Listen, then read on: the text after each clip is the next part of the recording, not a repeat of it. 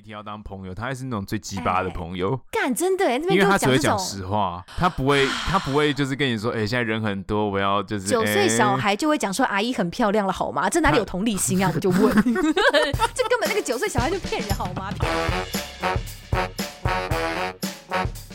上班这么累，下班喝一杯。欢迎大家收听三十后派对。Hello，大家好，我是西卡。大家好，我是 Ben，Chat Ben，跟我一起聊天。嗯。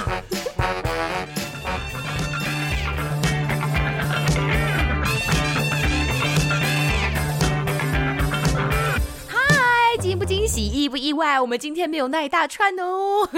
没错，Hello，打给后。对，为什么呢？没有啦。哎，为什么？今天就是想要先跟这一个多礼拜就以来，其实就是我们的 IG 粉丝人数其实有一小波蛮明显的一个小增长。哎，我们已经停滞很久，像一滩死水一样，大概停滞了半年了吧？没有死水，我觉得你不能这么说自己的节目好吗？我们真的是因为忙碌，但是我们持续都有在关注大家。我也是毕恭毕敬的假装死水啊，但可能就是有。有一点点呃涟漪，但这个涟漪突然变成一个很大的波浪。Okay, 就是我真的很感谢大家都体谅航班复苏之后更新的速度没有这么快。今天才有个听众传私讯跟我说，说他其实是呃哎他不是私讯，他是直接留言哦。他就说他十月的时候开始追，以为会一直追不上，殊不知追到过年期间就已经追上进度之后，我们就停更很久。我说哎呦哎呦 哎呦，好了不好意思啊，不不好意思。哎，可是，一百一百多集他这样追，我也是很钦佩哎。他是不是听过第一集啊？我不知道哦，就是我好久没有讲第一集的梗了耶，就是是可以不用再。三年前呢，哇，Back Origin 呢，回到最初。我突然觉得肩颈好酸痛哦。但讲到回到最初，我们不是最近也是回到了最初，对吧？你记得我们三年前怎么认识的吗？哦，就是因为我想要在滑雪场杀你，就没有成功，才让你这个妖孽继续活下来啊！我知道啊，我那一次我们，因为我们前一就我们新春特辑，不是那个时候，其实因为是。在滑雪之前录的吗？然后那个时候我还在节目上放话说，就看这一次到底能不能就是终结掉我跟你的这一段孽缘。因为我那个时候就是觉得说，我认真觉得在哪里开始就在哪里结束。我真的是非常的希望，对，直接杀你这样子，就把哦，你看山坡哎，bang bang，let's go，这样子就把你推下去。就殊不知，我真的对我自己还蛮失望的，因为我失败了。就你看吧，现在大家都听到 bang bang 还健在呢。大家对于你滑雪的影片都给予很高度的评价哦，因为你用一个非常讨人厌世的标题呀、啊，在那边说什么看 这个女的什么的，真的很烦哎、欸！而且我到现在才知道，就是原来这是一个短影片梗，OK 是吧？就是你是刻意要玩弄这个东西，就是这个女的有够狠什么的，我就觉得干，我看起来超挫的，然后你在那边给我下这种耸动标题，你真的不会啊？你看起来很灵动啊，灵动吗？我是灵动吗？是因为全部都包起来，所以很灵动吗？还是因为其实那都包起来，大家认不出是你，你是找一个替身来帮你画的，所以其实你也不确定那个人是不是我，是不是？我想说，你要去花钱找一个很厉害的人，说：“哎、欸，你可以帮我演一下，你可以穿我的雪衣吗？然后你到山坡那边录，就是滑一下，让别人录个影，这样子，假装是西卡这样。”好啦，总之我们就是那一次录完音之后，我们二月初的时候跟着大家一起再重新重温疫情前大家一起滑雪的快乐小时光。对，除了 Ben Ben 这个人就是依旧出现之外。哦、oh,，fuck，我都没有讲。哎、欸，请问到底简静凯出现这件事情，你要不要跟大伙们道歉啊？因为你知道那个时候其实真的有稍微造成大家困扰，你知道为什么吗？因为、欸、是什么问题？因为车子坐不下啊。哎、嗯，你不晓得最后一部车从机场离开的时候，其实我们有一点塞吗？然后大家都在想说，不对，当初在算的时候不应该会塞不下的，为什么？怎么会这样？然后在那边点人头的时候，我就突然冷冷的说了一句：“因为多了一个简静凯吧。”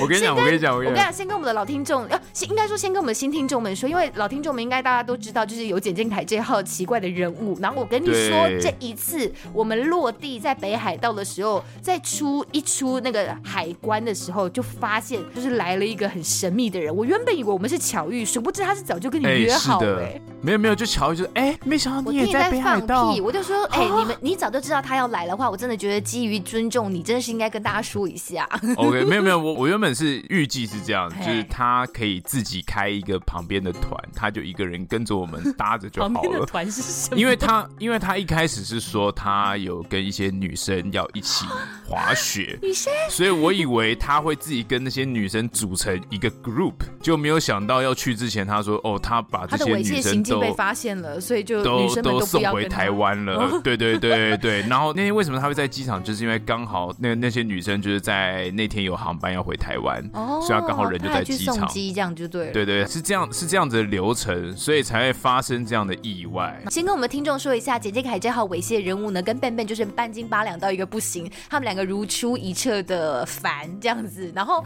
简简凯这个人是 Ben Ben 的高中同学，然后好巧不巧，好死不死的，他是我大学的上一届的学长这样子，学长，所以就其实我们三个人之间有一些莫名的一些小缘分啦。对，虽然我个人很不想要，对。然后在今年滑雪的时候，就是。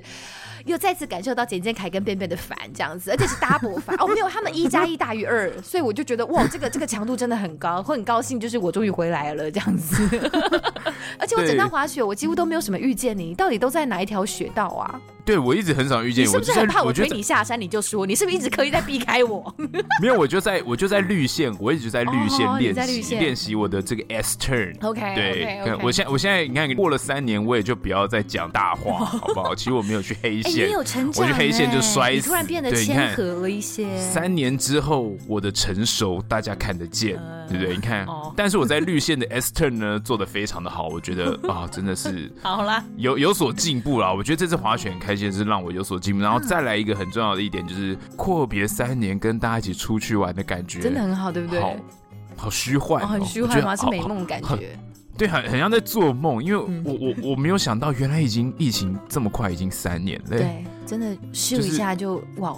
突然觉得好可怕，啊，那是二零二零年的二月耶。嗯，对啊，大家在一起玩的那画面好像昨天一样，但是怎么这么快就是哇，三年过去了，哇，真的我觉得好，我觉得我觉得有点惊人啊。然后再来就是我的高中同学一起来了嘛，我跟他也是因为疫情的关系很久没见，然后还一起在日本的滑雪场的餐厅吗？是在餐厅吗？看就是漂亮可爱的日本妹子，应该这才是最虚幻的部分吧？那个那个日本妹子真的蛮厉害的，没图没真相啊，瞧你们说的嘞，你知道。我已经是个很少看妹的人了，哦、然后我还觉得，哦、我还觉得就是，哎呦，有点吓到、欸哎，就真的是厉害的，厉害的就对了。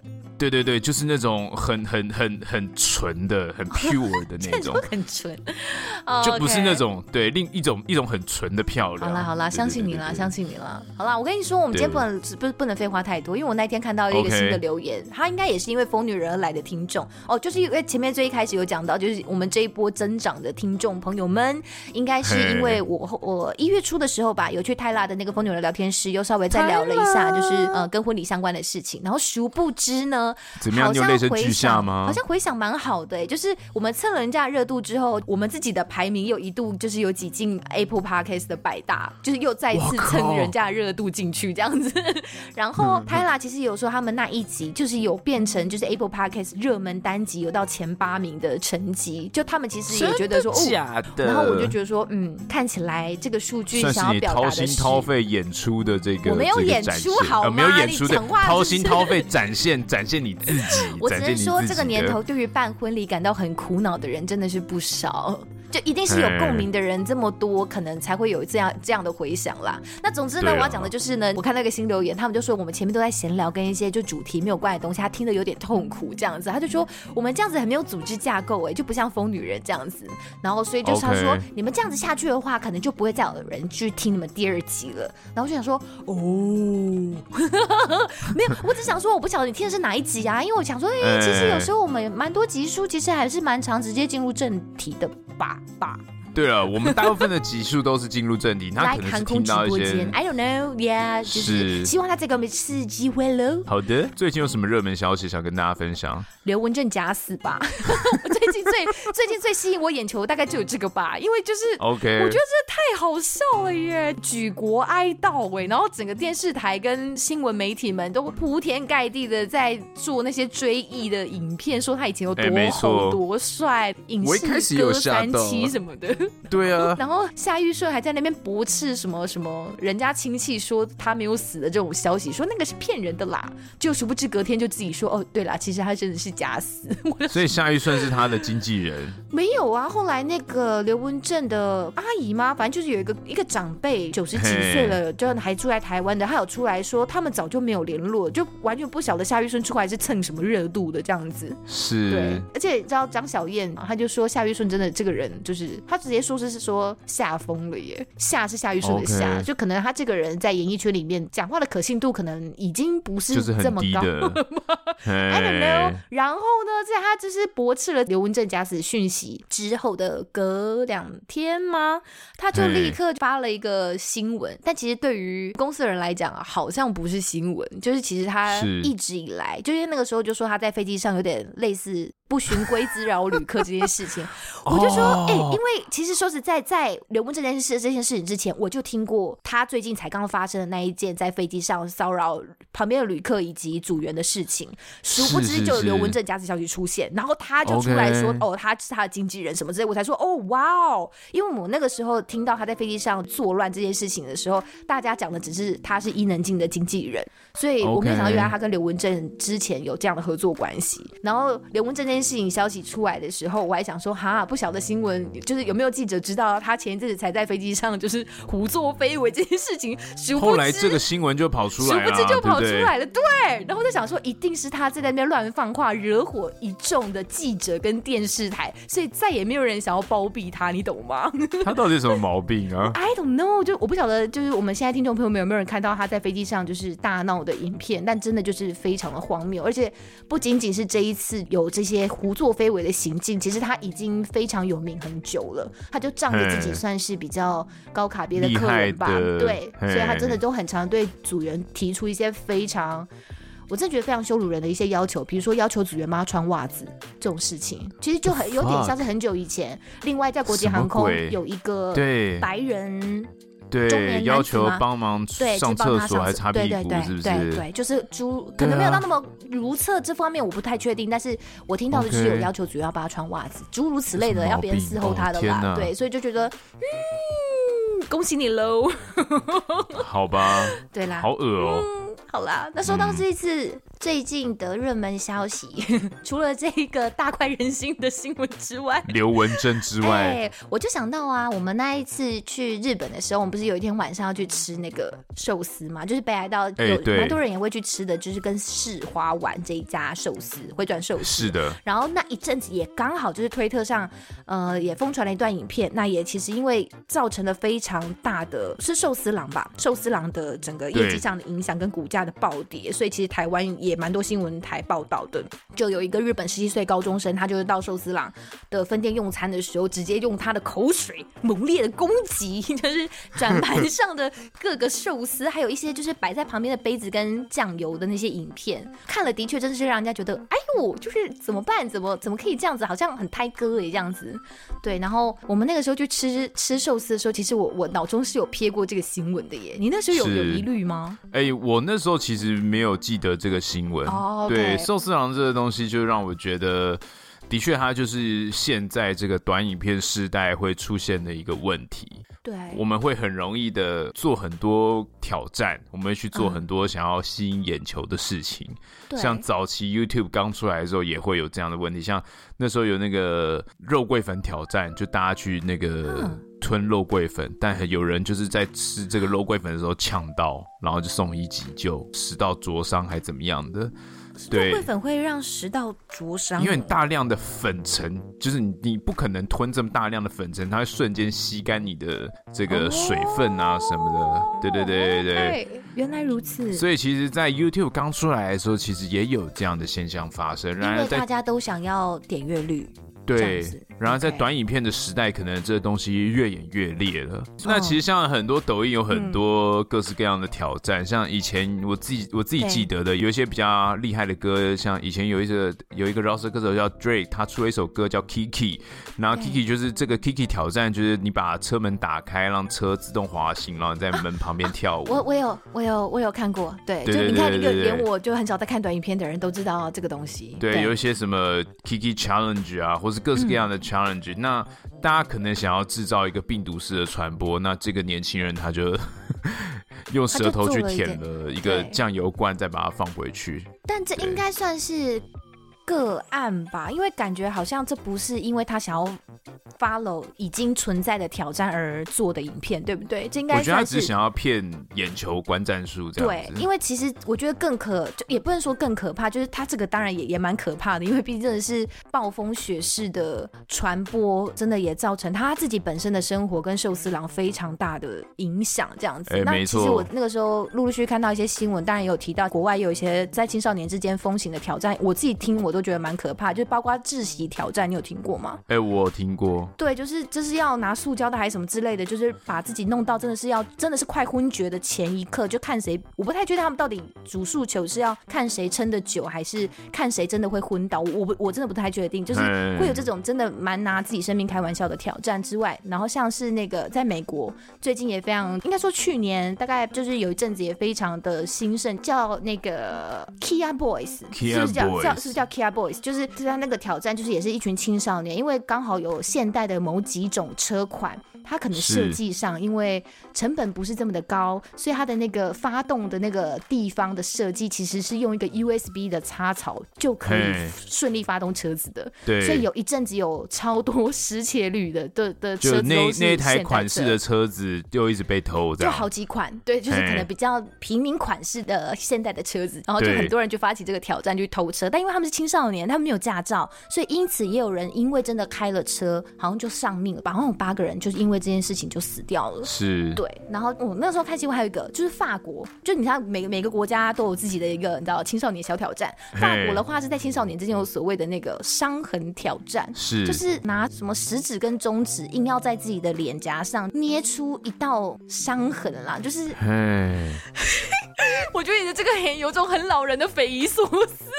对 对，反正就是我不太确定他们是想要去表现说谁忍得住痛，谁是勇士，还是什么之类的。当然，我也不是说所有的青少年都买单这样子的挑战，只是的确会有人因为要吸引关注而去做这样子伤害自己身体的事情啦。没错。那我不太确定，其实成年人之间有没有流行的挑战呢？因为你刚刚最一开始讲的那个算是成年人做的吧，短影片。对，就是那个车子在移动的时候。对我，我觉得成年人也会做。但是我觉得一个、嗯、一个合格的成年人，他要做的吸眼球的挑战，应该是要在一个可控的安全风险之下的。对，我觉得对啦，基本上是。是对我我我觉得很多的挑战有点太超过，或是可能年轻的朋友，或是思虑不周的朋友，没有想过这个东西的界限跟危险。像我之前，像我之前看，我想要分享一个很可怕的。嘿，你说一个。就是你刚刚说一个可控的风险，但我觉得有时候风险来的像像龙卷风一样，就是来不及逃，避不开暴风圈，来不及逃。对，因为我看过，你知道有有一个流行的短影片是，好像是伴侣之间的挑战，男生会像是一个大树一样，就是一个。条啊一样站着，然后女生呢会好像会是从前面，然后要试图的爬爬爬爬爬，哦，我知道，我知道，从胯下爬还是要从哪边爬？身上这样对不对？爬一圈就爬到背后之类的，对对对对对。然后我就看到最近 就看到一个，就你知道，就是这种只要是点阅率很高的，它就是 somehow 会自己 pop out 推播到你的荧幕前，然后我就看到有一个版本，就是有一个女生在爬的过程当中，刚好她在男生胯下位置的时候，男生刚好突然可能用力过猛。他失禁了，而且是真的，就是画面当中是是噗一声，然后整个就是爆出咖啡色的汁哎，所以你懂这个风险，有时候并不是你觉得好像没有什么危险性，哎，这这这个就好看，这还蛮赞的，这个真的好像是没有蕊过的，因为我我自己不喜欢看某些短影片，一看就觉得很蕊，对，就是不管是整人影片还是什么，你说像中国干片一样，注意看。这个男人实在太狠了，这样这样这种这种就很蕊的，他们对，或者是有一些对白，就是刻意明白，就是他就是要来搞笑，想要来引起笑点的，我就觉得还好这样子。对不起，你刚刚其实想要分享什么？Sorry，我，我只是突然想到那个超超赛。对，我刚刚是想到，就是像有一个危险的，呃，我有一些我看过一些中国的那种短影片，他们有点很扯。我记得最印象深刻的是，他用电钻吃玉米。哦，就要把玉米串在电钻上面。他说：“好，我现在电钻开始转，然后我会瞬间把它吃完。”结果那个女的呢，她在做这件事情的时候，她没有想到她的头发没有绑起来，所以她的头发就被转到电钻里面，然后就被扯掉了一块头发，她一块头皮就光了这样子，然后可能。就是牙齿什么也受伤了之类的。总之就是你在做这些挑战的时候，都就是你要想清楚，大家要真的思考清楚，好吗？尽可能的全方位思考如何避免各种风险。对，这东西都是有危险的。然后还有很多就是这种中国短音说什么，我跟你讲，我今天一不做二不休，表演最屌的给你们看。然后他们就拿那个鞭炮射自己的鸡，射自己的下体啊。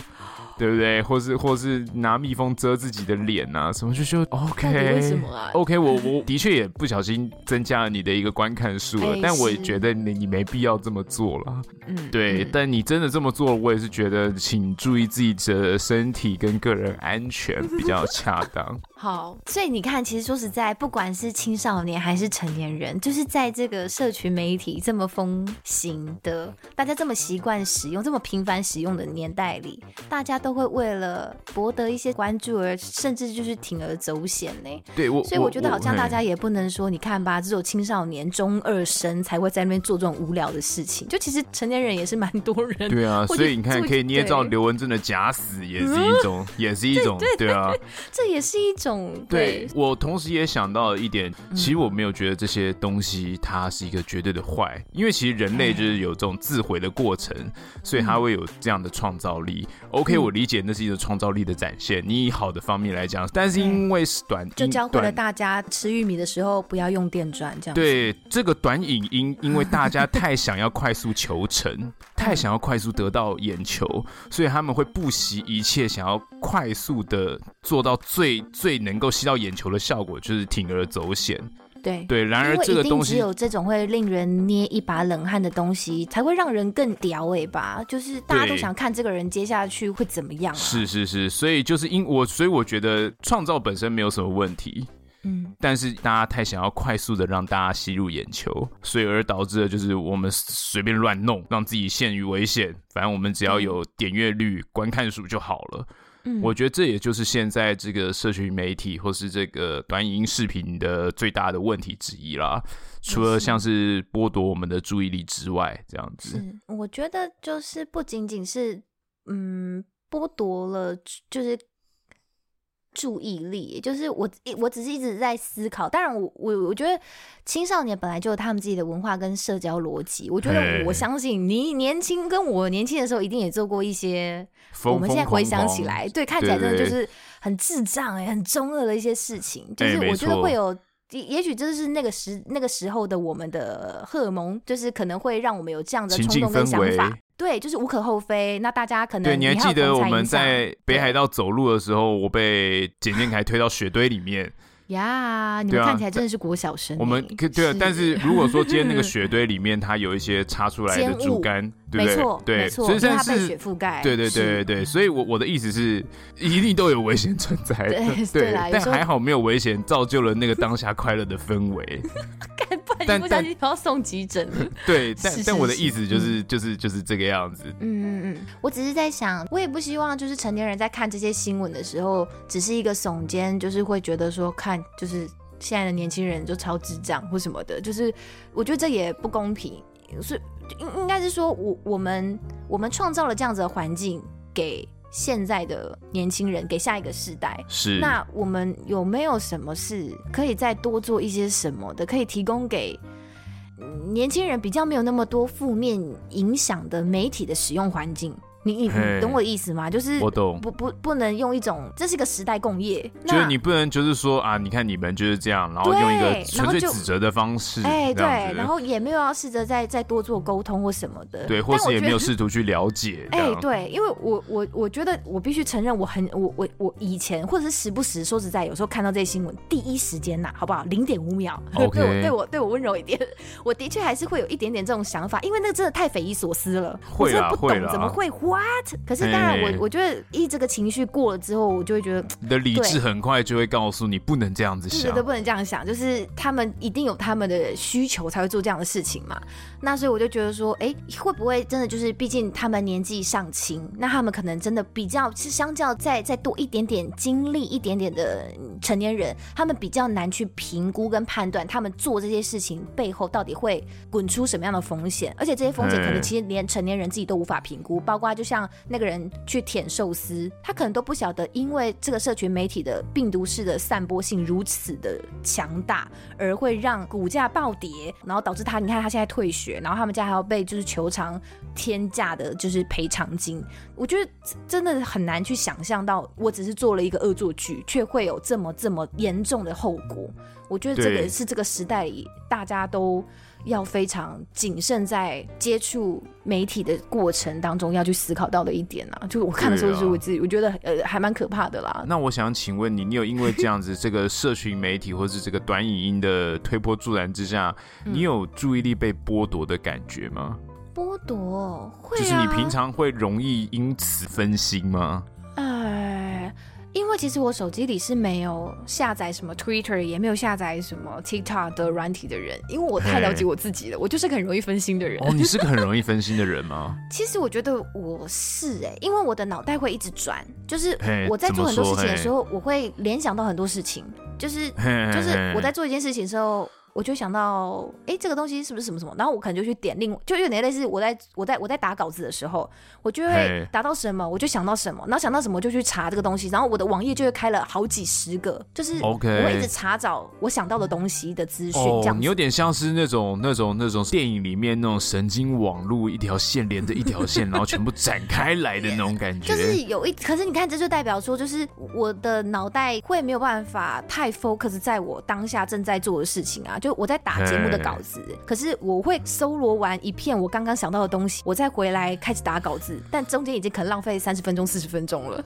就是我就发现，哦，我好像是个会分心的人哎。当然，这个分心可能并没有不好啦。对，我很意外，我以为你会是个很专心的人，因为毕竟你给我的感觉，或是你学业上认真的程度等等之类的成就，我觉得你好像就是一个很认真的人啊。原来你在认真的时候，不是啊，因为是好，你要你要说我是哎。应该是说做这件事情，至少以节目来讲，当然我可能看的网页有一些东西，纯粹是满足我个人的好奇心，这跟做节目没有关系。可是，但我不会觉得说这个分心不好，因为它一样是因为我在打节目的架构跟稿子的时候而。发散出来的想对的的想法，那多知道没差嘛，就是 good to know 的一个概念之类的，我是这么安慰我自己啦。但是当然就是会觉得说啊，对，好像没有真的太 focus 在我现在正在手手边正在做的事情。对，可是我觉得最干扰我的一个状态就是跳出来的手机通知、欸，哎。哦嘿，对对，因为其实你手机的通知是可以在设定的页面按掉的嘛。但是有时候你在工作的过程当中被打断的状况，就会是手机里一些 app，是比如说像我们公司会有一个大家都一定要用的一个企业内部的一个通讯软体，然后但是它发通知跟公告的时间是很不固定的，它不是说哦早上八点发一次，下午三点发一次，它就是会一直的有新的通知，对，然后各个部门就是都会随时的推播他们最新的通告跟通知进来，然后因为。我有时候因为任务需求，我们会常常需要知道公司有没有什么最新的公告嘛？比如说服务流程是不是要更改，或者是某一个场站的呃的服务流程也也改了，什么入境规定，体重的上限跟下限是不是增加了？这样 哦，那这样明天没有办法执勤了，太胖了。就是可能就是我，所以我就没有关闭这个软体的通知功能。然后像是一些信用卡跟网络银行，因为你在刷卡的时候会有一些金流的一些通知嘛，告诉你已登录，对，就是哦，你确定有刷卡，所以。我这个也没关，可是这些东西其实也很常会推播一些。你知道小讯息，或者是汇率到达我设定的标准的时候，他们也会提提醒我等等之类的。那因为我们现在的手机，它可以帮你做太多事情。是的，就是我会拿它来下单买衣服、回复电子邮件、转账缴水电费，拿它来联络家人、联络公事，或者是就是单纯看影片、玩游戏。可是，在这个过程当中，这些通知就是你知道会是跳出来，会是跳出来，会是跳出来。然后最烦的就是你在点荧幕上方的时候，干，它刚好跳出通知来，你就被迫的去。强制强制阅读，你不但被强制阅读，还被强制转台。你被强制转台，所以这时候我就觉得哦，很烦呢。就是你知道被强迫到另外一个地方去，然后我又这么的不争气，因为我是一个一被导向别处，我就会进入另外一个世界的。OK，我就会说哦，是哦，那你要通知我什么？那我来看看。还好我把你导向了 Podcast 的世界。Podcast。哦，没有，是你自己导向的，我帮你扩张。哦，是哦。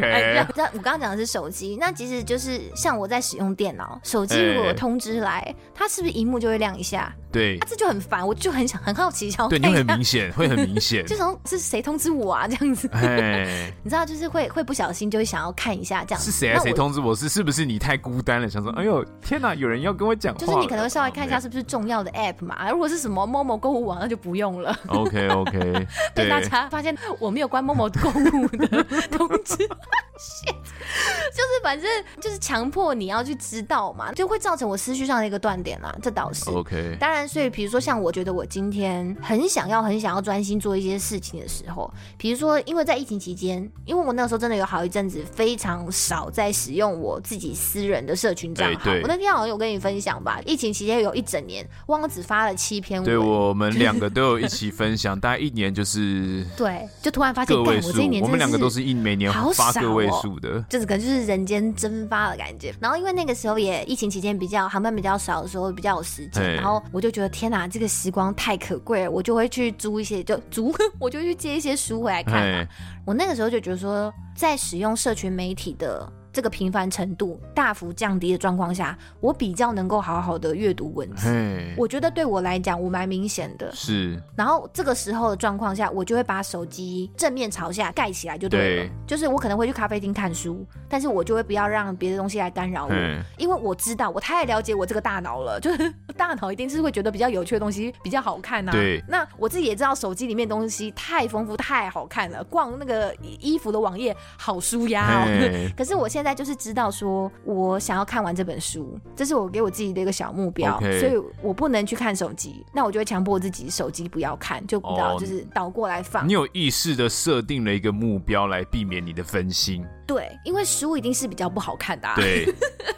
文字就是比较 boring，好不好？就是我承认，对，就是这没办法，大脑就是应该说，应该说文字的刺激需要经过比较多的顺序，对对对，比较多的功夫，比较多的功夫。画面跟语音的刺激很直接，对，你很省。然后你看那些抖音的那个界面的安排，它其实都是经过上上百上千个工程师、网页设计师或什么 UX 哦什么的那种专业人士去设计，它就是有点像电影院那样子，它整个背景是全黑，它要让你。沉浸式的体验在它的页面里，对，只有那个画面，只有很简单的功能，然后就是不停的推播你影片，推播你影片，就是往下滑就好，然后按两下就是点赞，它会一直送给你你点赞的相关的影片，它会去从你点赞的过程当中再去算说你会对什么样的东西感兴趣，没错，就等于说你今天走进一个赌场一样，它会不停的给你刺激，给你你想要的回馈，所以你会在里面忘记时间。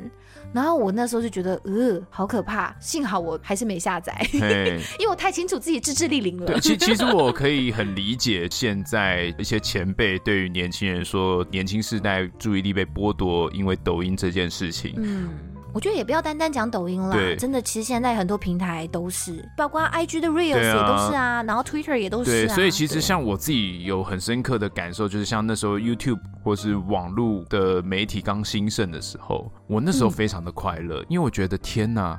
我有一个这么棒的平台，然后我每天都能接收到全新的知识，然后这新知识让我每天晚上都睡不着觉，因为我觉得这世界太有趣了，我可以接受到太多太太好玩的事情了。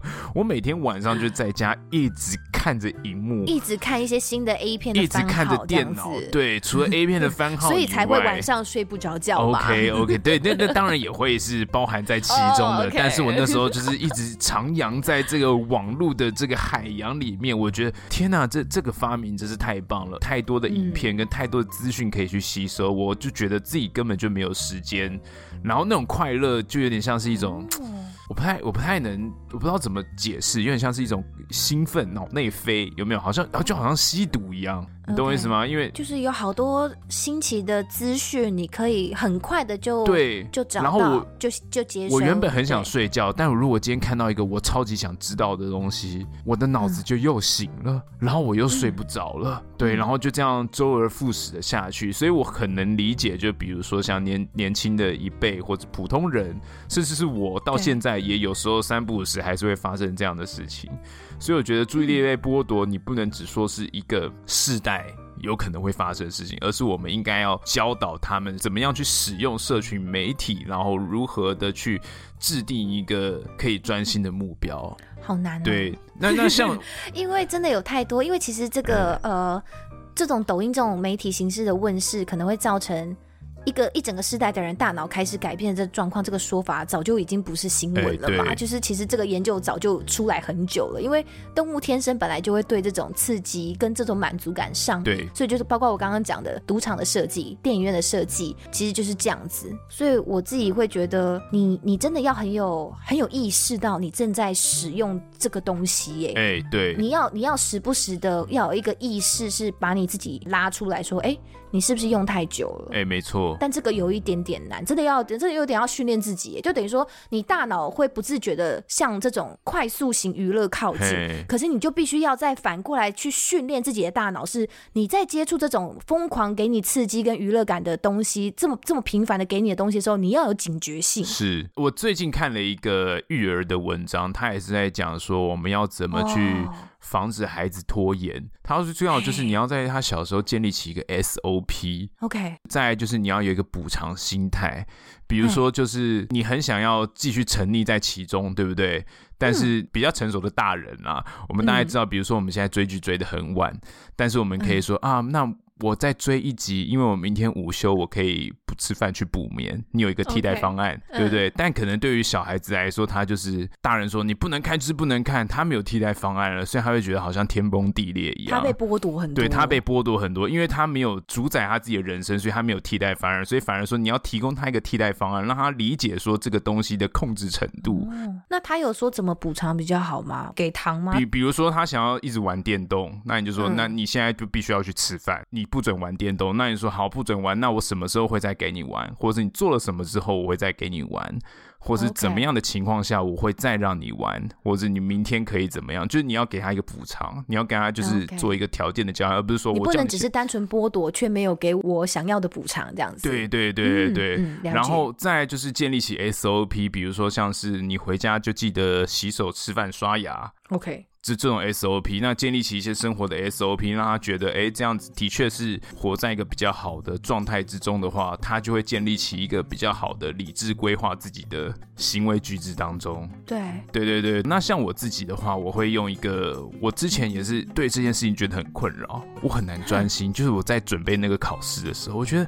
好烦，真的好烦！我已经去 K 书中心了，但是我还是觉得，我我其实也年纪去 K 书中心，这是为难你老人家啦。对对，但但是我跟你讲，我我还蛮喜欢 K 书中心，它让我很专心，但同时我也觉得旁边有漂亮的香香的妹子吗？没有，我跟你讲，我是独立空间的 K 书中心，就是一一个人一个房间的。变哥哥好认真哦。对对对，然后然后我在这样的环境下，我自己也突然觉得我没有办法专心这么久，所以我开始研究了很多专心法、管理时间的方法。那我最近用的一个就是那那个番茄钟法，对，它就是。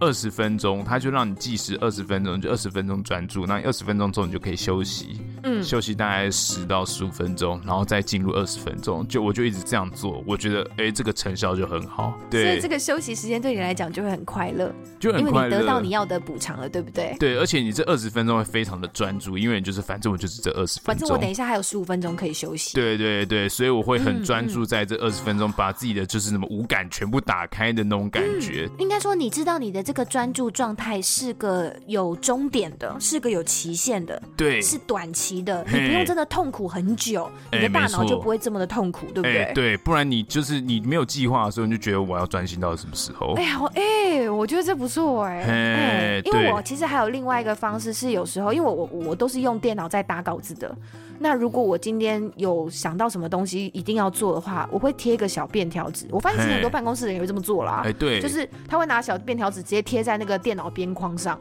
然后它就是在你眼睛正前方，所以你就会一直看到你的便条纸上面写着你今天一定要完成的事情。OK，它就是有点碍眼嘛，然后颜色可能大部分也蛮鲜艳的，然后这好像也会有一点点帮助我。哦，这也是一个方法。然后就像你讲的、啊，你去 K 书中心，其实转换环境对我来讲也是一个很好的方式。我觉得这有点类似建立一个仪式感，因为我会，我也是很喜欢去咖啡厅帮助自己专心的人。因为我在房间里，我就是动不动就想要啊，不，哎，这个房间好像这个这个这个、角落好像有点乱，不然来整理一下好了。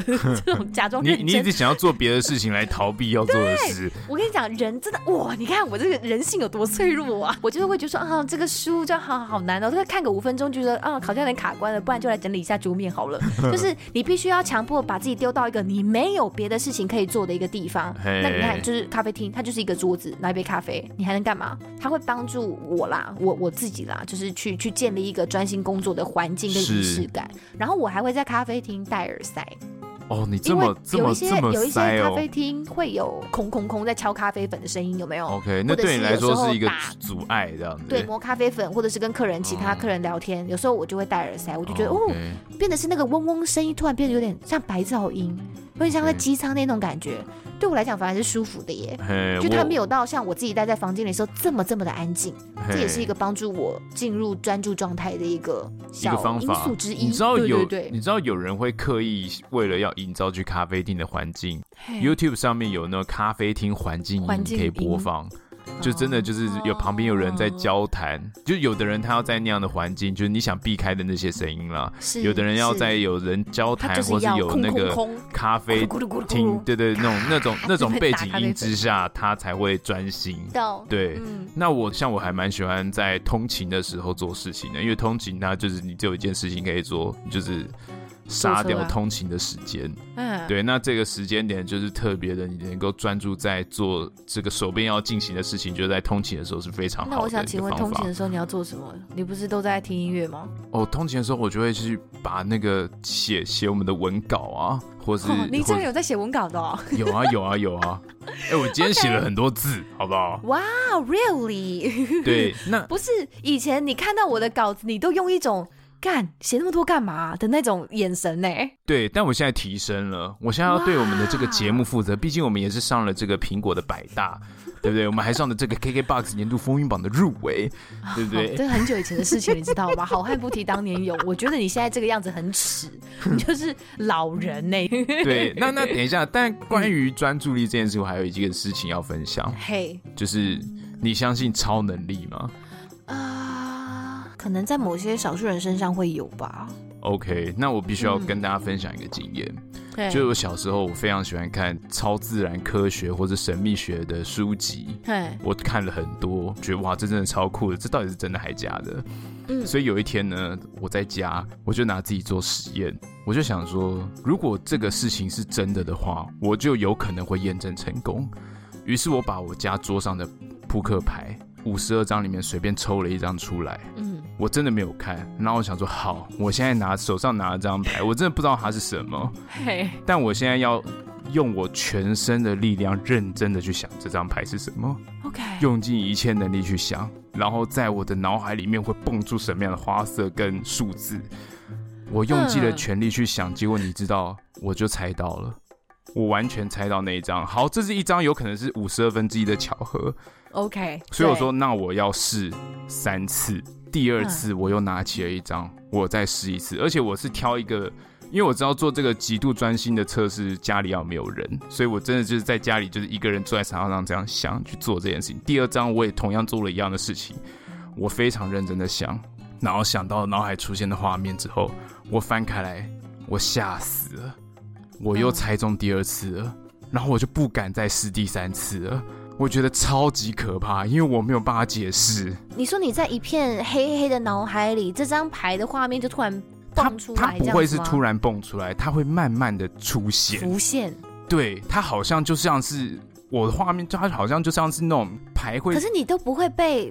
比如说，像刚刚我在听你描述的过程当中，我眼睛闭上的时候，我就自己脑中会自己先跳出一张牌，耶。对，但是我不会去想有任何一张牌，我专注在手跟这个牌的背面，然后我把我闭上眼睛之后，我看我我我的脑海里面浮现的是我整个家里的环境，嗯，对我我整个家里的环境，然后我坐在那个位置上，我，我知道了，见面会上你就来表演这个，等一下等下，我我根本没有办法，我我甚至我跟你讲，那那是你要极度专注，我知道。对，再来就是那是我大概是小学的时候做做成功的事情。我这么多年，我真的没有，我我再也没有实现。那你为什么要害怕？为什么要害怕试第三次？我很害怕，原因是因为你不是本来预期就要试三次吗？对，我很害怕的原因就是因为我没有想过这会是真的。我一开始是觉得，哎，来试试看啊，超能力搞不好是假的吧，对不对？就结果我试了两次成功，我就不敢试第三次。因为三次对我来说可行度太高了，然后我也没有办法解释。可是知道自己有这个超能力有什么不好？有什么不对？没有，为因为那时候超能力没有人可以解释，然后我也不知道，我我就是陷入一个恐慌，你知道吗？因为我不觉得我会是这样的人啊。我竟然是天选之人吗？不是，不是，不是那种开心的恐慌，就是害怕，有一种对未知的害怕。因为这个东西大家就觉得是怪力乱神，然后会有这种怪力乱神的东西，我觉得哇，我我我超害怕的，你知道吗？对，那个时候的感想是这样，所以我后来发现，哇，原来专心致志，或是大家说什么，呃，运动的时候会有什么隧道视野。五感打开，真的是有可能发生。对，我就在在，尤其在我后期在运动或者在这个人生的修炼的过程，我就发现，其实其实的确这东西是存在的。所以你曾经人生非常的靠近过当一次 Lucy 耶。哎，所以因为 我我觉得也是因为那样的经验，让我非常相信，对于极限的探知，我觉得应该没有这么。人类的极限应该没有这么浅。对啊，大家不是说我们其实人类用大脑，其实大概只有百分之一嘛，还多少？对，那是我现在哦，我现在讲起来还全身发抖。我光想那个画面，我现在都觉得觉得有点紧张。对，这就是我关于这个专心的一个小故事的分享。那我没有跟太多人分享过，因为我觉得分享，我平常讲蛮多干话的，所以讲这会很像。再讲一个干的，但是我现在是很认真。你是放羊的孩子，你好可怜哦。对对对对对对，但我现在这个故事还蛮真实的，所以我很少。现在有三四千人都知道你这个人除了讲干话之外，还有一点点超能力，这样可以吗？OK OK OK OK OK，对，大概是这样。猥亵啦，对对，还蛮猥亵的。对对对，反正就是这样的故事让我就是吓到，想说哦。那你之后长大的过程当中就没有再试过了？哎，没有。完全没有，对，你就是应该拿这个东西，然后就去买彩券啊，去买那个刮刮乐啊。哎，对，所以因此它对我造成什么影响，你知道吗？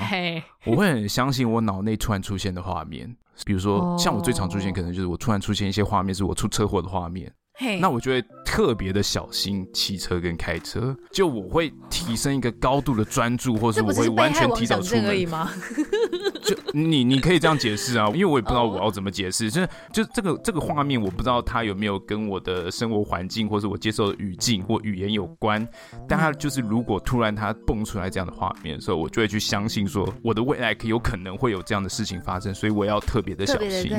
就是我觉得有有东西在，也不是有东西，就我觉得它是一个提示，对我来说它是一个提示。有东西，好，我理解你的意思，真的，对对对对，我可以理解。就不管你要把这个东西解释成是一个宇宙给你的 hint，还是真的就是呃，真的就是一个预预示能力吗？还是什么的？就是你你不管怎么样，这都是好的嘛。总不是说今天你预示到说你要去杀人，然后你就去杀人啊。你今天是预示到说你可能会发生意外，所以你更加小心、跟爱惜自己、跟保护自己，这是好事啦。对，所以其实当然。follow 这个直觉也许没有不好，因为你你刚刚其实讲到超能力的时候，我还没有联想到这一点，就是我我另外一个点就是所谓的。高敏感，就是其实最近这个词还蛮多人在用的。那高敏感不单单只是心理上的高敏感，其实有很多的。毕竟你知道这个世界上这么多种人，一定会有一些人特别的厉害。比如说像是动物沟通师，我知道有些人不信这一套，是可是也许有有一些人在某一个感官上他是打通的。对，他就是有办法跟宠物、动物界的生命的这些脑波相连。Maybe，所以就是，所以你你不能说那些东西真的就是怪力乱神，或是他们都在唬烂。就是也许有些人是唬烂啦，但也许有些人真的不是，他就是在某些感官上。我觉得只是我们现在的逻辑跟科学还没有办法去解释、验证。对，所以不能因为你不知道你做不到的事情，你就说人家是骗人，或者是那些那都怪力乱神。对，他当然在这样的范围之中，也有可能有人是骗人的。对啊，对啊，对啊，我刚刚有说啊，就也有也许真的有人是唬烂。那当然这个就交给你自己去判断。对啊，然后像有些人还有什么，可他可能可以跟植物沟通的，就是各种各样的啦。所以，哎，为什么会从短影片聊到这个啊？因为因为在讲注意力的事情啊。好好好，你看我们就分心了，我们就分心了。对啊，对啊，就在讲注意力的事情啊。就是你专专心在做一件事情的时候，没有想到你真的看到了两张牌，而且是花，就是完全是正确的。他我没有说偏说是花色不一样或者数字不一样。你要两次五十二分之一，我觉得很可怕。就五十二五十二分之一的再乘以五十二分之一，你看这个其实真的是两千五百多的的一个几率。对我达到这样的几率我已经不敢再试第三次。我觉得哇，因为我还记得是因为我看完那个李台大校长李自成他在做超能力者测试的影片的时候，我想说，哎呦，好像可以试试看。他都这样测试，我也学他来。你说他测试别人还是他参与测试？他测试别人呢、啊？他那时候在研究超能力啊。啊，我不晓得李自成曾经说过这些事哎。对，李自成他研究超能力非常出名，对，然后他用他电机知识去研究这个东西。然后我看了他的新闻画面之后，我就如法炮制。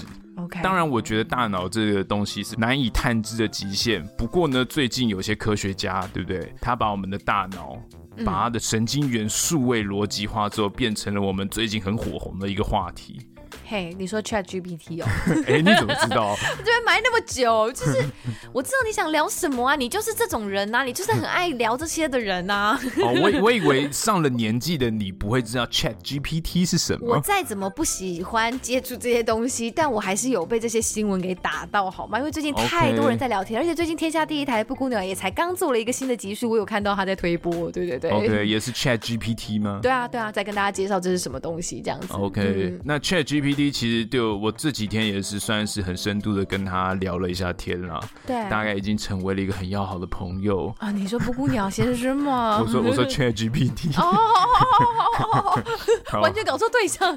所以你现在该你现在跟 GPT 交心了是不是？你们现在是 good friend 的吗？没有了，其实其实对，其实也没有交到很多的心，但是我发现它是一个非常好用的工具。就我在研究它的同时，我发现未来世界的惊人的转变，它会变成一个很好的工具。是它第一个，它是一个语言学习模型，对不对？对。它其实意思就是，它会猜测你的语法当中你会接的下一个字词是什么，这就是它的功能所在。嗯。对。那听说 ChatGPT 的 AI 的模型的同理心已经跟九岁的小孩差不多了。对。然后它也通过了 Google 三级的工程师的考试。所以其实 Open AI 开发出来的这个 Chat GPT 算是现在的能力，而且它只是第三代，后面还会有第四代、第五代。它现在就已经让大家这么惊艳，所以后面的使用就会让大家更加的。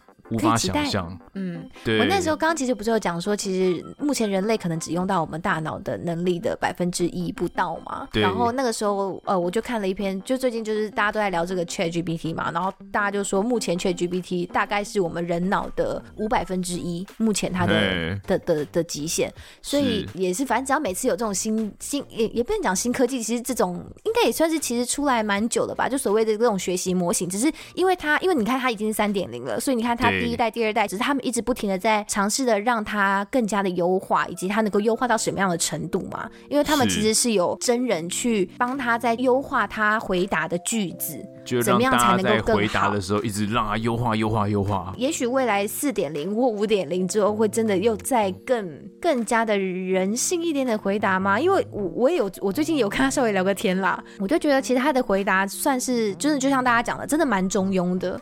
就因为我一开始不晓得。呃，原来他可以回答中文，所以我一开始问他很简单的英文问题.我就问他说我要怎么样变漂亮？我 你好肤浅哦，我超肤浅的，因为真是因为他说要给他一个很简单的指令，你不要问他太深邃的一些哲学问题，就要问他很实事求是的东西。那我想说，好，我就随便丢一个问题给他，然后他就噼里啪啦答一堆，然后讲一些什么你要常常刷牙哦，还是什么保持整洁哦，然后要要要穿自己舒服喜欢的衣服什么的，然后但是他是非常政治正确的，有说漂亮这个东西是非常。非常主观的，而且它不关乎你的体型、你的 size、你的你的 shapes 以及你的 colors，就是它其实有讲出蛮政治正确的一些一些 note。对对对对对，非常的 PC 的.没错没错。然后接着我就哦，因为再过几天之后，我就发现哦，它是可以回答中文的啦。然后我就既然可以打中文，那我就要来问一些比较 sensitive 的问题喽。我就问他说：“请问他习近平什么时候下台？”OK。然后他就思考了很久哦。我我那时候问他怎么样变漂亮，他很快就啪啪啪。叭叭叭叭打出来哦，但是用中文回答，不晓得是因为中文回答有转译。对，还是不是有一些局限，所以他思考比较久，还是的确我问的问题有点太刁钻了，所以他真的思考了一下之后才回答我说：“身为一个 AI 什么什么，身为一个 AI 机器人绝念鸡巴，问我这么难的问题，他才没有这样回答，好不好？他就只是他就是说，哎，如果这样回答就超人性的，超人性的，对啊对啊对啊，他就太有情绪喽。他说我的目的就是提供一个客观中立的信息啊，巴拉巴拉巴拉什么的，他就他不会进行政治猜测啦。他就说关于习近平什么时候会下台这个。问题，只有时间会给出答案。我说太官腔了吧？所以你看，他其实就是一个会给你一些通盘中庸的一个回答的人。然后第三个问题，我就很无聊，想说好吧，如果我都只能问到这个问题，那我就不要再朝政治性问题来发展好了。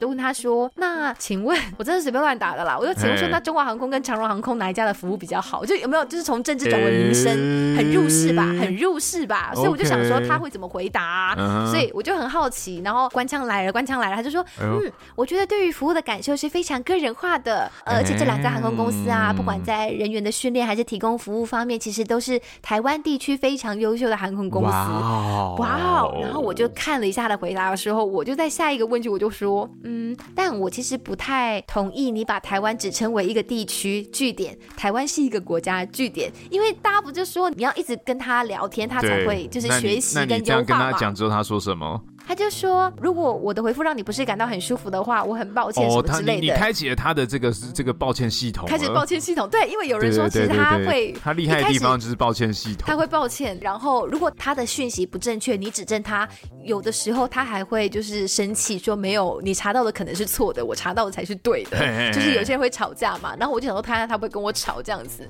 然后他就说哦，我很抱歉，我的用语可能引起了误解，但是根据联合国的什么关关于维护国。际和平与安全的什么什么宪章规定，台湾地区被认为是中国的一个省份。哎，他竟然给我讲联合国宪章，我跟你讲，我跟你讲，会吵架？对，我跟你我跟你讲，如果你跟 Chat GPT 要当朋友，他还是那种最鸡巴的朋友。干，真的，因为他只会讲实话。他不会，他不会，就是跟你说，哎、欸，现在人很多，我要就是、欸、九岁小孩就会讲说阿姨很漂亮了，好吗？这哪里有同理心啊？我就问，这根本那个九岁小孩就骗人，好吗？骗子，是不是？我没有说错吧？现在小孩都很会有求生本能的。OK，他这样就不到九岁的智商啊！跨栏把醒栽不？他应该查我 IP 啊，就会知道说我是台湾人啊。他没有啦，我开玩笑，更我开玩笑，更柔软。我开玩笑。对，反正我就觉得说，哦，就是稍微聊了几次，我就大概感觉得到他大概会是。怎么样回答你的问题的人？那你问完的感想有没有觉得很惊艳，或是吓到这个？我觉得语句上其实是真的很像一个真人在跟你聊天，很口语了。欸，我觉得也不能讲说真人，我觉得还是、嗯、就像你讲，其实还是欠缺一些温度跟情绪。但是他就是很像一个超级，应该说什么高功能秘书，欸、就是他他就是做的很工整吧。我只能说他做事是个很工整的，是、呃、也不能讲人，他就是个。工整的东西，我我觉得可以想象成一个超强的 Siri。哎，对，一个很就是你问什么，它可以把所有的语句拼成成非常顺畅的句子，而且非常有逻辑性的帮你分析，而且可以帮你统整很多资料，或是帮你写一些文案文章。你只要给予对的问题，他那个变漂亮的点，它是列点哎，它列了七八点出来之后，然后最后面才 summarize，就是说，哦，我我我必须还是再次的提醒你哦，漂亮这件事情是非常主观的，而且无关乎你的外在。我就觉得哇哦，对我忘记讲了，就问完。就是漂亮，如何变漂亮之后，我就下一句，我下一个问题，我就问他说，How about 就是 plastic surgery？OK，okay. 我就跟他讲说，那如果、欸、你的前三个问题已经铺露出了你内心最原始的渴望了。没有没有，因为我就是很好奇说，如果今天我是小孩子，想要跟他聊天，Okay. 或者是有困扰的人，他会怎么给予建议？哦对，那我想说，哦，好，我就用很简单的问题来问他，那怎么回答？那看他会怎么回答这种。他说这个摩的其实是不错的填充物，然后你说什么东西？摩的。摩的是什么？摩的是一个最近我朋友说一个新型的一个这个隆隆胸的填充物，哦、听说很真实这样子。哦，好，对，哦，没想到你们也略懂略懂 这个东西啊，对，对，略懂略懂。OK OK，你继续讲。反正反正就是整形手术这个东西，他也是回答的很中庸，对，okay, 还是再次讲很中庸。他就说这个是很个人的决定，而且必须要审慎思考的。那这是在这个医疗的过程当中呢，可能会改变你的外观之外。然后你也必须要全面的考虑，它可能会有一些并发症的发生。就你看，他会把这些风险啊，你必须要考量的东西啊，全部都给你很完整的讲。他就是像是一个没有什么感情，但是会给你非常中肯建议的朋友或秘书啦，还是再一次这样子的感觉。对，那我其实那个时候听大家在聊的时候，我就是我觉得每次只要有这种 AI AI 的这种功能新出现什么的，我觉得很多人就会开始又在那边讨论说啊，那这样很多什么工作要被取代啦。然后其实我就想说，哎，其实这种智能客服的东西早就存在很久了，很多银行不是都有智能客服吗？对啊。对，那我就想说，哎，嗯，那这样客服人员是不是就会面临嗯一波很大的冲击？但我知道不止客服人员啦，但我后来又想到刚刚讲的，一直在讲的就是他没有到像有真人的温度的这件事情，是，我就又想到说，有时候啊，我们打给客服的时候，是不是只是要一个回答？Hey. 你觉得我们真的打给客服的时候，只是想要一个回答吗？我们会不会其实打给真人客服的时候，只是想要有一个人感觉我们的问题、生气跟挫败跟？然后你说客服的存在有点像是一种 consulting，因为你只是想要宣泄你不满的情绪给这个客服。我不知道也是这样子。你我我是在思考这件事情，就是如果我今天我对你们家的服务很不满意，然后。我上网，然后你们用 Chat GPT 回答我，就是很官腔啊。哎、欸，我懂你，你的，你的。他的回答如果还是讲说，我相信服务是非常主观的，就是也许我们可能真的在某些地方做的不好，那我们下次改进哦，什么之类的，干我更火大哎、欸。就是、你的切身的这个痛点没有被达到，愤怒，对，就没有人听我形容我被冒犯的那个过程，你懂吗？对你的讲法，我觉得很棒，但同时我也可以提出一个观点，就是因为这只是第三代，它只是一个语境。那我觉得，像我今天在思考这个问题的时候，我就想到，其实科技的演进啊，它能很能够预测人类的好坏。人类的喜好就是非常的明显，就是大众主流的喜好嘛。觉得好的回答他都知道。对，大众喜好的方向其实是可以预期的嘛，所以他会一直往我们可预期的方向演进。嗯。那我们觉得啊，你应该要承承载我的情绪，你要有温度一点。我觉得在未来的情境之下，他就会学会这样的东西，学会柔软的有温。就是对，反而就是他就专职是说我就是客服机器人，所以我会很柔软、很有温度的，就是。或者是他会学会很多客服的 dialogue，就像那个时候他就说，他其实三点零就是一个很基础的对话模板。但是如果你持续喂养他，比如说天文学的书籍，那些所有的那些资料，他就是会变成天文学专家。然后如果我给他物理学，他就变物理学专家。是，就是他现在就是一个，真的就像你讲，他是个小孩子，所以大家也不要太苛责他。对，所以我觉得未未来他的应用应该是在每个领域上会有不同的 Chat GPT，可能就是客服专用的，或者是个人助理专用的。如果他真的很有温度，我觉得很可怕是。会不会有真的很寂寞的人跟他谈恋爱啊？就像你刚刚说，你已经跟他变成 good friend 了耶。你会不会哪天耐不住寂寞，然后就就是跟 AI 机器人就精神外遇啊？我我也是夸张的讲了，但是我也不确定说会不会有这样的事情。未来真的变成很有温度的 Chat 机器人的话，啊、会不会？对啊，我因为我其实也发现了，就是 AI 演算法的能力带给我们现在的世界会有创作，或是世界会有多少冲击？像我在研究的时候。他说，ChatGPT 能够很简单的产生出你想要的话题的表格或是连接。比如说，我今天的主题，我想要讲的是关于 ChatGPT 的神经网络，跟我刚刚讲的超能力什么的，那你就可以请他写出撰出一篇文来，对，讲出两者之中的连接。那这个他撰出的文的给你的参考，你就很好的可以把它应用在节目里面。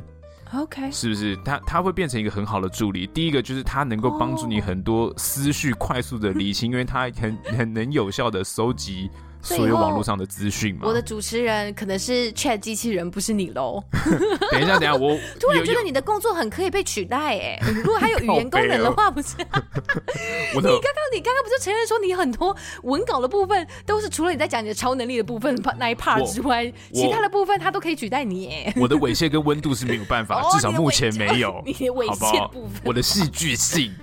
对.那那再来就是除此之外，你看你能够快速的产生这样的文案，嗯，那现在不是还有很多像是什么 AI 生成艺术、AI 生成图片，哦对，对不对？那你这个东西做下去之后，你看我们把我们的形象去做出来之后，然后再放成 AI AI 生成艺术，它还可以帮你做成一个讲话的动画，嗯，那你看你之后做影片多么的快速。好方便哦，那甚至丝袜套头了耶，还是其实大家还是比较喜欢丝袜套头的温度。对 对，那那当然，在这样的情况下，你看像很多中国的短影片，一些软体，嗯、它其实也有给它关键字，它会自己帮你生成 video，它会去上网搜寻这些图片，然后把它生成 video，你只要给它文案跟你要打的内容。所以你看，当这些工具都到齐的时候，你要生成一个影片，所有的 YouTuber 在那边剪了半天，但你现在生成一个影片的速度，你只要掌握这些工具，嗯、你能够做出的创意产出是有多么的快速。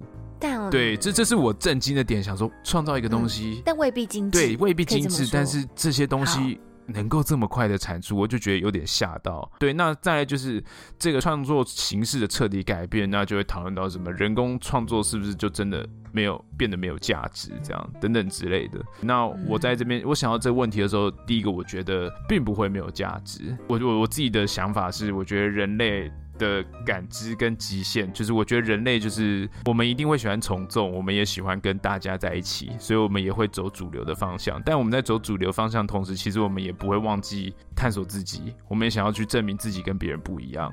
所以我觉得 AI 虽然可以帮大家很好的去锁定大方向的喜好，你也可以在大方向的喜好在可预期的情况下做得很好，但是在这之中，你还是会想要做一些跟大家不一样的东西，因为对你来说，那才是一个。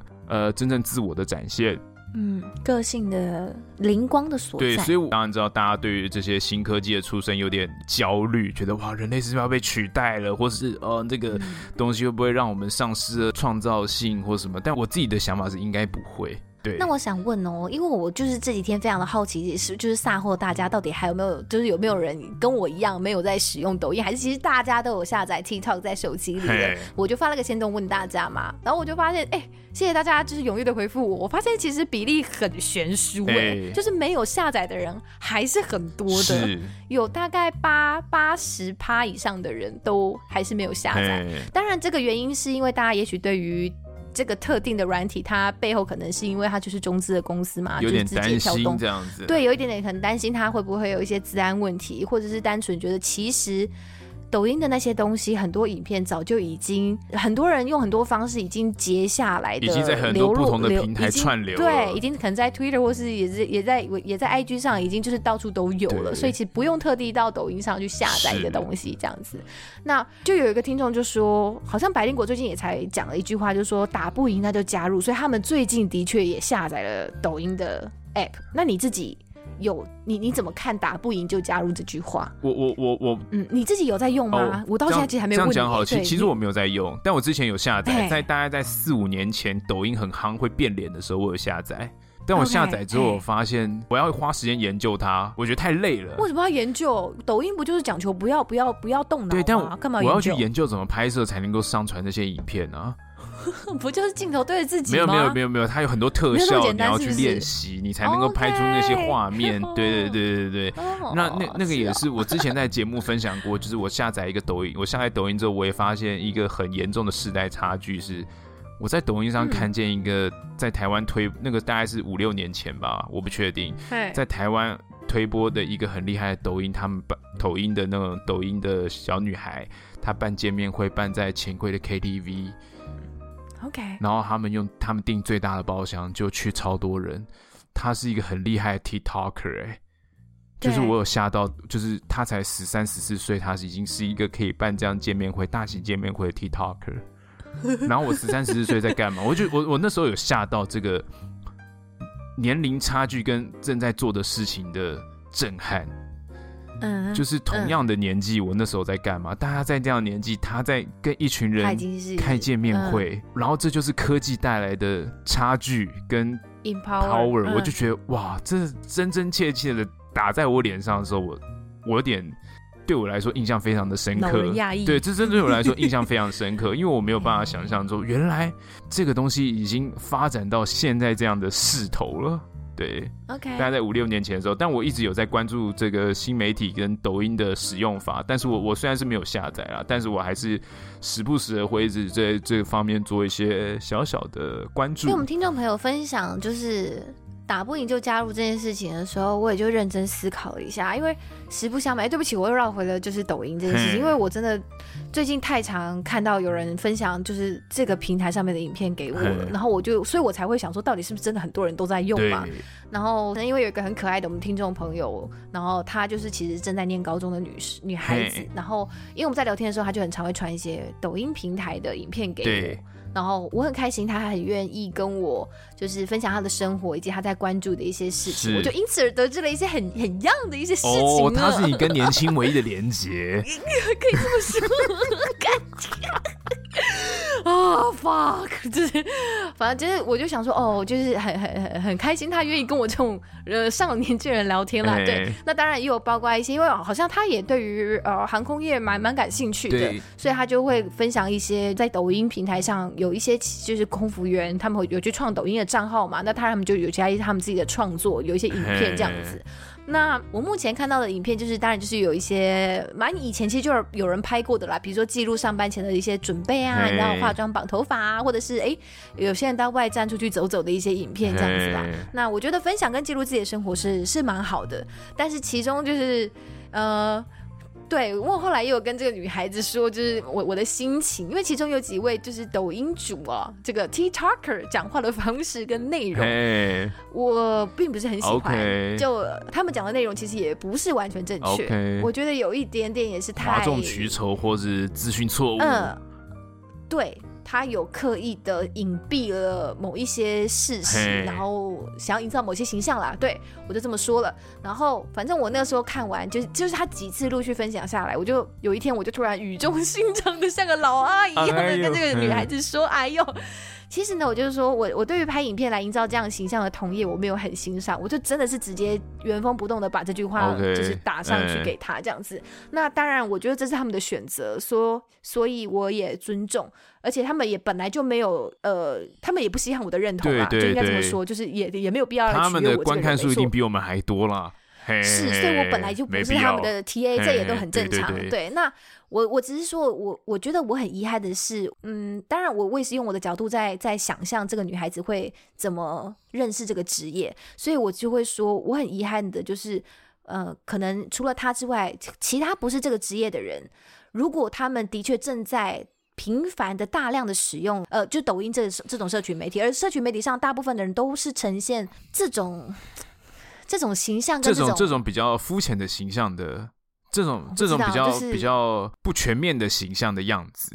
嗯、呃，反正我就是觉得，如果大家，当然她是一个，我觉得她是一个很有想法的女孩子，对但是我还是会隐隐约约的会感到焦虑，然后不太就是你看，其实现在反过来想，我也觉得会不会我的焦虑也是我太多余了呢？太低估了别人的。嗯呃呃，就是媒体的批判的思考的能力，我不知道，我不知道，就是我只是害怕，因为有时候你一直看，一直看，一直看，或者是你看到很多人都一直重复有这样子的形象讲一样的话，你会不会觉得这就是真实？会。就算不是真实，你会觉得那至少一定趴数的人是这样子的吧？真的会。那也许有些人就会觉得说，这就是多数啊，欸、不然为什么我都只看到这种声音？你你，你懂我意思？你你你如果沉浸在那世界，你没有把理智抽开放在现实世界的时候，你很容易会这样子的想，对就是连我我没有并没有使用抖音账号，而我看到的人都是这样的时候，我就已经会去推想说，会不会上面的人都是这样了？但我明明就知道不是，所以我就是我刚刚才一开始就问你说，你会不会有打不赢就加入？的想法，其实这个东西也一直困扰我们很久了。对，包括做这个节目要不要露脸，要不要拍一些你知道 video，或者是包括要不要创抖音账号，或者是用一些影片的宣传，像 Joe Rogan 一样是一个这个 video podcast 的形式之类的。对，那就像我在这边叽叽叫，这边说什么？哎，不是每个空服员或者是这个职业，大部分的人并不是真的像他们的这个这样的形象。我在这边跳脚，那你干嘛不去上面创一个自己的账号，然后讲你？认为正确的话呢？欸、是，就是你懂我意思吗？我就会自己这样诘问自己，所以我就是啊，好烦哦、喔。这这就是我们也面临的这个 世代巨变的一个考验呢、啊。就是对，那当然，这个女孩子，我觉得她真的很可爱，很有自己的想法。她也就说，隔行如隔山，就是一个不是这个行业的人要去另外一个，要去认识另外一个行业的人，本来就很难三百六十度很全面的去认识。但至少这是一个去认识另外一个不同行业的一个窗口。还用一个非常成熟的语气这样子回答我，欸 okay，我觉得很厉害。那那我觉得是不是好像可以放心一点点？嗯、我我觉得我不需要家长式的操心，我只是物质焦虑，okay，就是对我理解，我理解你的焦虑。而且而且这个焦虑其实是来自于我本身，很怕被误会的那种焦虑。但我有讨厌，就是你知道人就是有时候就是矛盾，就是有时候你又会很想要闹闹脾气的说，那就让他们误会啊。但我就只会，但你就不会，你就真的没有办法这样子，你只是想闹一下脾气。啊，好了，人没有办法，真的就是真的做到。我先我先用个比较，让你觉得心情舒缓一点好了。嘿，抖音上根本没有什么关于机务大哥的东西。机务，因为没有机务大哥要拍啊，对，所以我们连讨论的话题都没有。这个职业等于是没有话题。不是，应该这么说。不仅仅是在抖音上吧，照你的说法，其实，在很多社群媒体上，几乎大哥或者是姐姐们，好像并不是很活跃啊。你不是，你不是一直都一直觉得很？所以，所以，所以我觉得，所以我帮你制造出比较，让你觉得稍微宽心一点。你虽然有这样的焦虑，嗯，但是我们连焦虑可是没有话题，跟有话题，但是都是错误的方向。难道难道没有话题不是不见得反而是一种比较好的存在？我不确定哎，欸。OK，有眼光，我觉得、哦、就像艺人一样嘛，就是有新闻总比都没新闻好。不管那个是不是坏消息，我我毕竟我们现在是没有新闻的，所以有新闻感觉，对 对，对。但至少要讨论就是 哦，原来有这个职业的存在哦。啊，烦欸、好了。人生有好多困难的事情哦，三十岁的我们不晓得要怎么面对这些人生困难。而且我其实整集录下来，我最惊讶的是你竟然去看什么育儿频道哎，不是育，就是 就是你知道，我我有很多我的脸书有很多各行各业的朋友，他们都会分享一些东西，我就会稍微看一下，因为我也很在乎教育这件事情。嗯、就好难好难哦，如果我自己今天有小朋友，而且他已经就是青少年时期的时候，刚好正因为那些荷尔蒙的影响，他可能其实很不想要跟我聊天，然后也不想要我接近他的时候。我该怎么跟他聊？就是这些影片里面的内容，然后他会很想要，就是投、嗯、投入在他抖音上面的小社群里面，或是 Reels 的 IG 的小社群里面。对啊，万一他去参加什么伤痕挑战或窒息挑战该怎么办？对，就觉得哦天哪，我管是老人呢，在考虑这些事情。真的，那我简短跟大家分享一下我这个 ChatGPT 搜寻的三个问题。哦，好啊！你刚刚讲的三个问题，我也讲三个。我第一开始搜的三个问题就是，我要怎么样提升我的 Podcast 的频道的大鸡鸡的的的观看数、哦、点阅数？对，这是我第一个问题。我不是有传给你看那个截图？对，那是我。哦，我以为那个是别人的。没有，那是我第一个，那是我第一个搜寻的问题。那第二个是这个关于世界经济跟这个 cryptocurrency 这个虚拟货币。跟 blockchain 的未来，区块链的未来，你的问题都好无聊哦。这，这是我第二个问题，然后第三个问题是我在问 说，就是帮帮我的这个女朋友问的，因为她可能这个这个社会学系要毕业了，所以我就问说，这个社会学系毕业大概有什么样的工作可以去寻找呢？这样子，因为其实每次讲到这个，我自己也是脑海一片茫然，我还蛮想借此去了解的。对，那他也是罗列了大概几点这样子。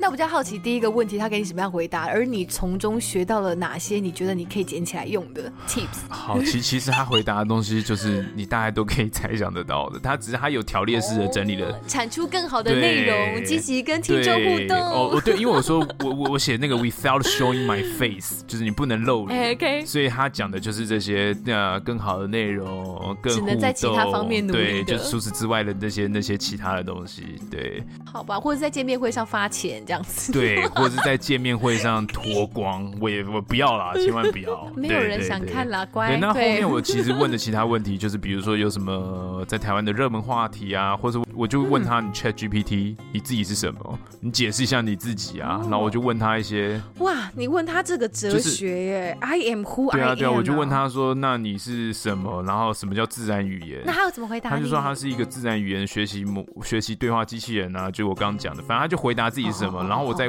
根据他回答里面我看不懂的，我再继续一直问他，一直问他，一直问他，蛮好用的。对于回答这种 Google 的这种搜寻引擎的东西的，有标准回答的答案，他很得心应手。对，我觉得还不错，而且帮这个议题的同整也是非常好用的。好啦，听下来真的是，嗯，不想再来听下去了，好无聊哦，你的问题。对，我我的 问题大概是，我没有问什么很深度尖锐的问题啦。这样深度之下，干我真的很肤浅哎，什么我如何变漂亮啊？习近平怎么下台啊？然后没有，我觉得你是真的有掌握到询问精髓才会问这种问题吧？因为其实我一开始有点不知道我要问什么，因为我很好奇他对于这种比较有争议性的问题他会怎么看待啊？殊不知他真的很中庸。对，对我想要你想要挑战他，我就是想挑战他，但我应该是不想挑战他，我想试他。嗯流不流畅、嗯？因为哦，对，你是从流畅度来思考。但因为之前我们不是很久以前就有谈过，说有一些 AI 机器人，它会在短时间内，因为全世界的人都在跟他讲干话，或者讲一些很政治不正确的话，他就被教坏了。对，他就被玩坏了，之后他就变成是个超级 racist，然后超级就是。